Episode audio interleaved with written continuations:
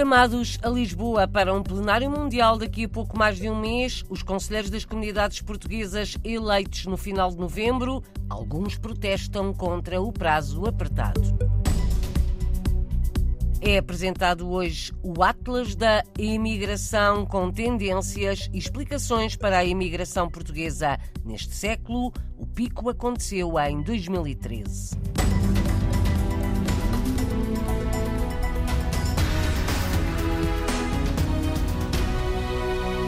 Caminho das eleições legislativas em março, Carlos Gonçalves e José Cesário, dois históricos do PSD ligados às comunidades portuguesas, voltam a ser candidatos pela imigração nas eleições de 10 de março. Candidatos a deputados. Carlos Gonçalves volta a ser o cabeça de lista pela Europa. Luís Fraga, residente na Suíça, é o número 2. Pelo Círculo da Emigração fora da Europa, o cabeça de lista social-democrata volta a ser José Cesário. A surpresa é o número 2. Flávio Martins, luso-brasileiro, é conselheiro das comunidades portuguesas no Rio de Janeiro e ainda presidente do CCP, Conselho das Comunidades Portuguesas. O PSD vai apresentar-se às eleições legislativas antecipadas de março, em coligação com o CDS e o PPM, regressa a AD. Lembro que nas últimas eleições o PSD de Rui Rio deixou cair os deputados históricos da imigração, Carlos Gonçalves e José Cesário. Ambos já foram secretários de Estado das comunidades. Na altura, o partido avançou com outros nomes. Maló de Abril conseguiu ser eleito fora da Europa, mas agora abandona o Partido Social Democrata.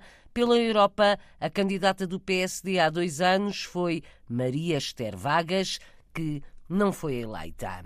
Reunião de conselheiros das comunidades em Lisboa no próximo mês. Alguns contestam a data, outros limitam-se a protestar, outros ainda concordam. Os conselheiros das comunidades portuguesas eleitos no final de novembro foram convocados para uma reunião plenária em Lisboa entre 19 e 21 de fevereiro.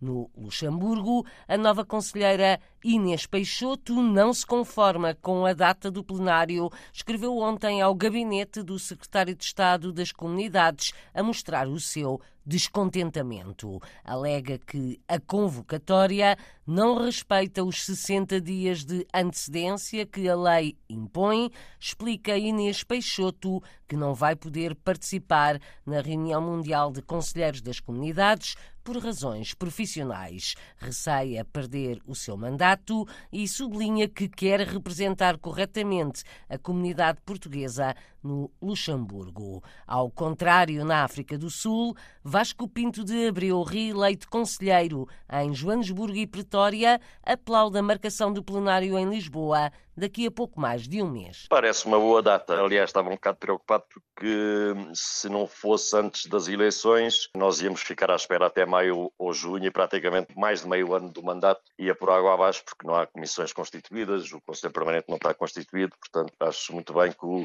Dr. Paulo Cafofo tenha convocado para agora, para 19, 20, 21, antes das eleições, que assim o Conselho das Comunidades pode começar o seu trabalho. O Vasco vai conseguir estar presente? Vou, vou, já confirmei, aliás, com a Direção-Geral dos Assuntos Consulares que vou estar presente e nós os três da Joanesburgo vamos estar presentes e julgo também o representante da Namíbia e da cidade do Cabo. Já tomaram posse? Por acaso recebi, ainda há bocadinho recebi um mail da nossa embaixada que já tem os termos de posse para eu me dirigir lá para assinar o termo de posse e para preencher os documentos necessários. Tudo certo com os conselheiros das comunidades portuguesas na África do Sul, eleitos no final de novembro, estão prestes a tomar posse e vêm a Lisboa em meados do próximo mês para a reunião mundial dos conselheiros das comunidades. Será nessa altura que se organizam em grupos de trabalho e distribuem tarefas.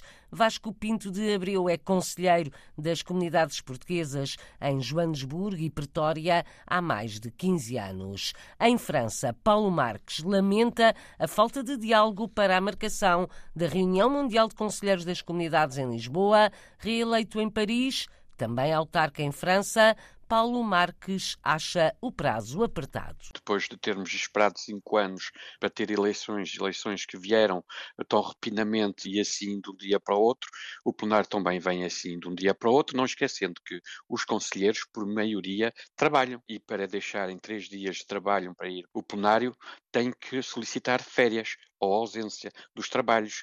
Os alunos, os jovens que têm aulas, têm que uh, abdicar de três dias de aulas e têm um mês para advertir que provavelmente não estarão nas aulas nem na faculdade durante três dias.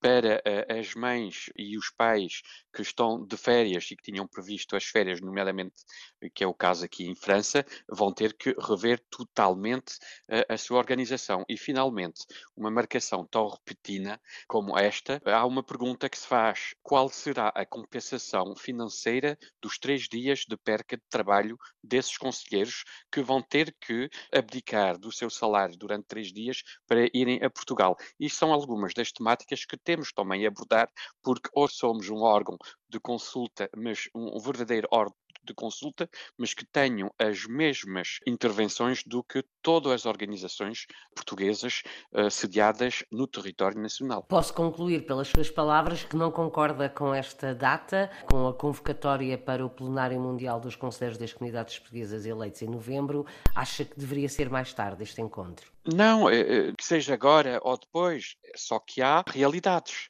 E a realidade é de podermos falar uns com os outros. Paulo Marques, conselheiro das comunidades portuguesas em França, na região de Paris, onde também é autarca. Apesar de protestar por não ter havido diálogo, garante que vai participar na reunião mundial de conselheiros das comunidades portuguesas em Lisboa no próximo mês. Logo depois das eleições para o CCP, o presidente deste órgão de consulta do governo defendeu a realização do plenário mundial exatamente em fevereiro, fevereiro para que o Conselho das Comunidades Portuguesas possa começar a trabalhar independentemente das eleições legislativas antecipadas que se vão realizar a 10 de março.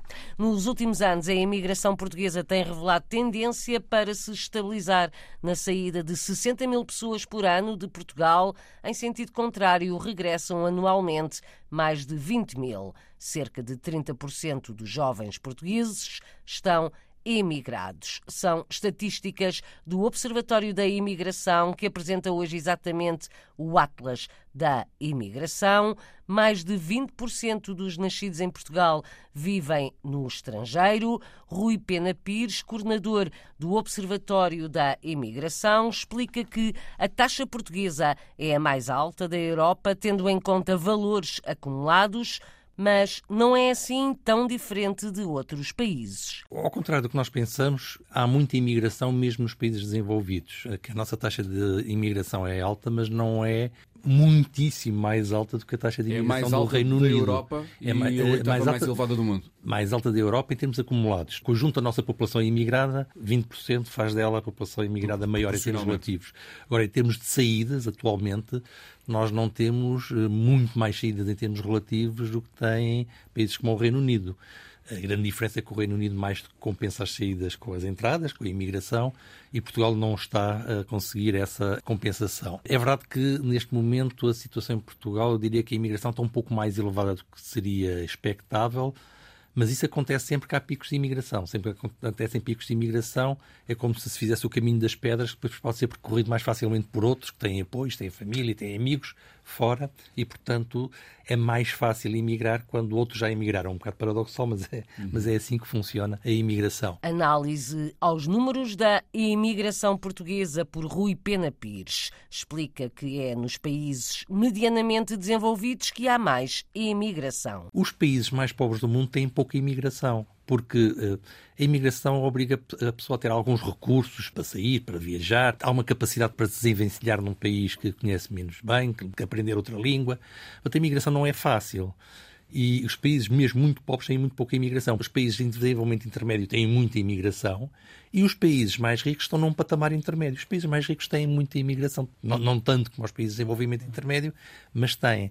Nomeadamente entre eles. Por exemplo, uma coisa que se escuta pouco em Portugal, fala-se muito sobre o volume da imigração em Portugal, mas raramente se diz que quase um terço é da União Europeia. Portanto, são estes movimentos cruzados que caracterizam o mundo em que vivemos atualmente. Portugal, neste momento, está um, pouco, um patamar um pouco acima. Teve uma crise grande e isso empurrou os números para números muito grandes. Sentiu-se mais isso. Sim, exatamente. Foi, foi a altura do grande pico da imigração e isso criou canais de imigração e as pessoas estão a aproveitar esses canais, estão a aproveitar as oportunidades que os amigos lhes dizem que existem. Rui Pena Pires, coordenador do Observatório da Imigração e um dos autores do Atlas da Imigração, que é apresentado em Lisboa esta terça-feira. Foi entrevistado esta manhã na Rádio Pública, na Antena 1, pelo jornalista Frederico Moreno.